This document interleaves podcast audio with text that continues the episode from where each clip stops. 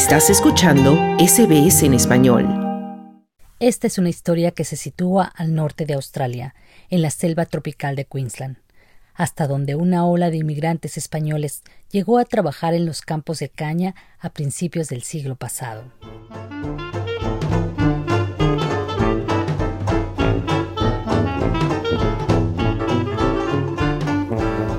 Era finales de la década de los 30 las grandes orquestas de música hacían que los salones de baile se colmaran de parejas que disfrutaban bailar, beber o simplemente conversar. En Australia ocurría lo mismo, pero había un lugar donde todo parecía transcurrir entre sueños, pues a unos metros de la sala de cine que los fines de semana se convertía en salón de baile, este era el sonido que inundaba los alrededores.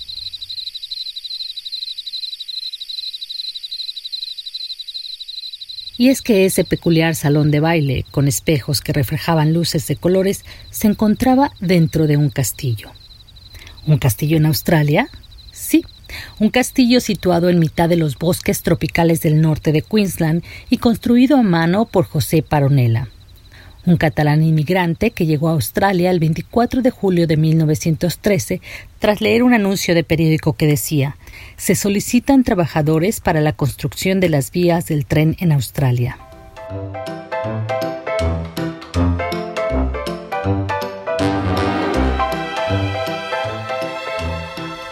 José dejó España a los 26 años con la idea de hacer dinero en Australia y regresar a casarse con su prometida Matilda.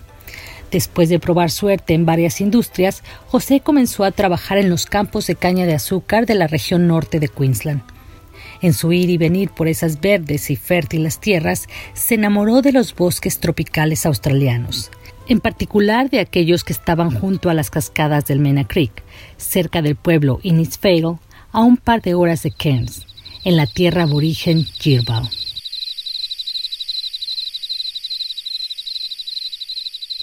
Rodeados de cascadas, riachuelos y una exquisita variedad de árboles, plantas y animales, los bosques tropicales del norte de Queensland ofrecen un escenario único en todo el país, a solo unos cuantos kilómetros de la Gran Barrera de Coral. Ahí, en esas tierras, después de 11 años de trabajar arduamente en los campos de caña de azúcar, José logró juntar unos ahorros y comenzó a soñar con construir un castillo en mitad de los bosques húmedos de Queensland. Era entonces momento de regresar a casa por Matilda, su prometida. Para sorpresa de José Pedro Enrique Paronela, Matilda ya llevaba tres años casada con alguien más y ahora tenía un hijo. Pero fue cuestión de horas que la familia de Matilda encontró la solución a tal problema. Margarita, la hermana menor de Matilda, se encargaría de cumplir con el compromiso de matrimonio con José. Así entonces, en 1925, Margarita y José contrajeron nupcias en España y como parte de su luna de miel viajaron por un tiempo por Europa visitando edificios y jardines con el fin de darse una idea de lo que más adelante construiría José en Queensland.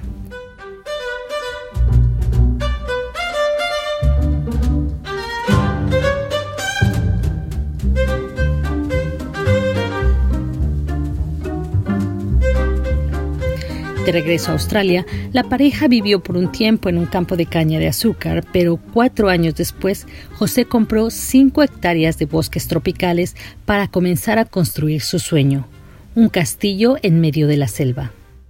I'm very stirred about the whole thing. It just brought up so many emotions. It's just really stirred me. Estoy muy conmovida por todo esto. Simplemente me trajo muchas emociones. Realmente me conmovió la historia y el hombre hizo un excelente trabajo. Mi mente simplemente se deslumbró. Ella es Katrina, una turista de Brisbane que está de visita por primera vez en el Paronella Park, el castillo que José le construyó a Margarita. I'd heard about it, so like I had like an idea in my head, but seeing it in real is oh, había oído hablar de eso, tenía una idea de lo que era en mi cabeza, pero verlo en la realidad es mucho mejor de lo que jamás hubiera imaginado. Creo que, ya sabes, tomó un riesgo enorme que obviamente quería hacer. Era esa su visión y su sueño, y fue lo suficientemente valiente para hacerlo. Sabes, muchas personas en el mundo no serán lo suficientemente valientes para hacer más que lo normal. Por eso creo que es fantástico, es asombroso. So yeah, I think that's fantastic. It's amazing.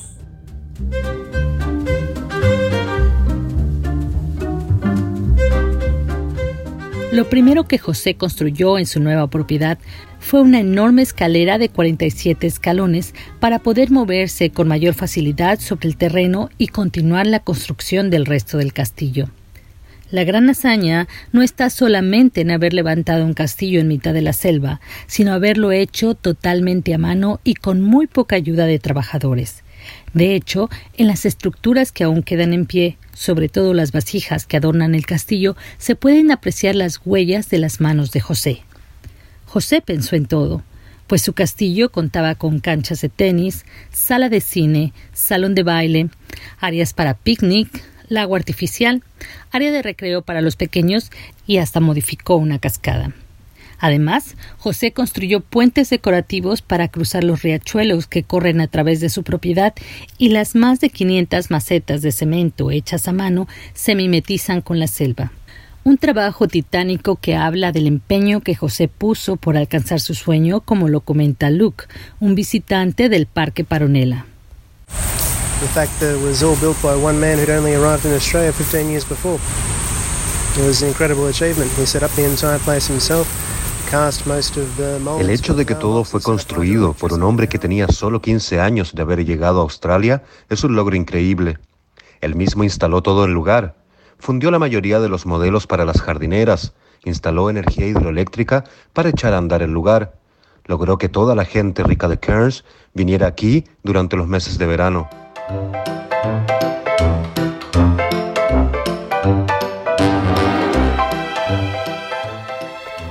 La propiedad de José y Margarita estaba en una zona sumamente remota, por lo que él incluso tuvo que construir su propia planta hidroeléctrica para tener electricidad en su castillo, siendo así la primera del norte de Queensland.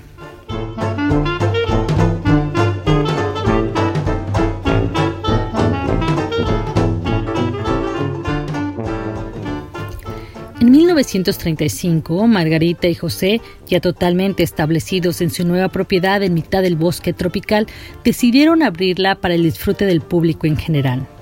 Cuenta la historia que durante su época, los fines de semana, la sala de cine de los Paronelas se convertía en un salón de baile con bandas de música en vivo.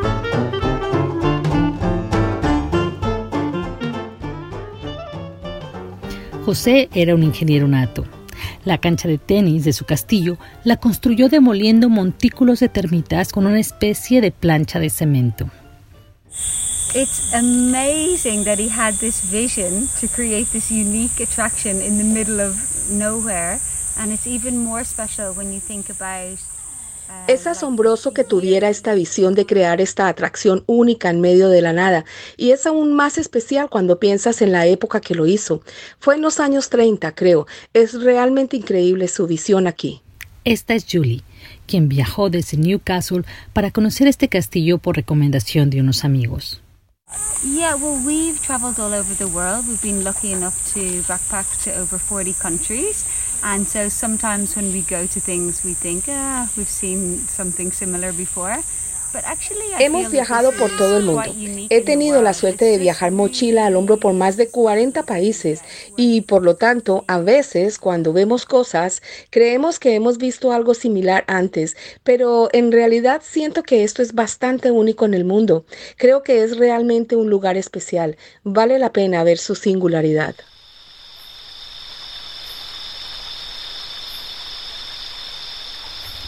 Durante su vida en ese lugar, José plantó más de 7.500 árboles y plantas tropicales. Rastros del idioma español se asoman aún en la propiedad donde se conservan los cuartos de baño para los invitados y en la puerta de uno de ellos se puede ver el rótulo que dice señoras. Pero las tragedias comenzaron una década después de haber abierto el castillo al público, cuando una luz de troncos arrasó con un puente y en su camino también destruyó parte de la propiedad. Esa fue la primera de muchas catástrofes naturales que José y Margarita tuvieron que enfrentar y reparar. Más adelante vendrían inundaciones, incendios y ciclones.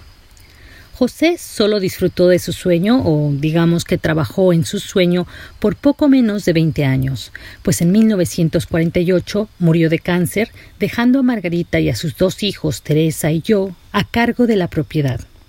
Después de la muerte de Margarita en 1967, sería el hijo del matrimonio y su esposa los que quedarían a cargo de la administración del parque, alquilándolo para fiestas y eventos sociales. Al final, solo quedarían la nuera y los nietos de José y Margarita a cargo del castillo hasta 1977, cuando vendieron la propiedad. Dos años después, en 1979, un terrible incendio casi arrasó con todo el castillo y solo quedaron las estructuras de cemento en pie. A partir de ahí, el deterioro de la propiedad fue inevitable.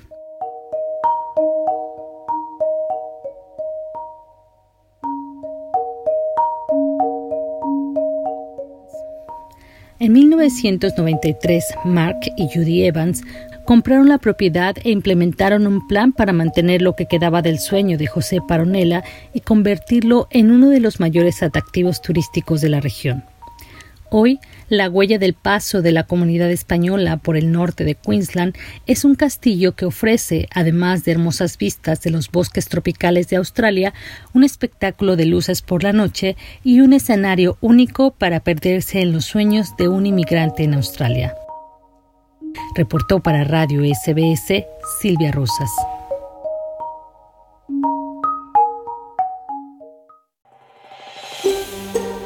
¿Quieres escuchar más historias como esta? Descárgatelas en Apple Podcasts, Google Podcasts, Spotify o en tu plataforma de podcast favorita.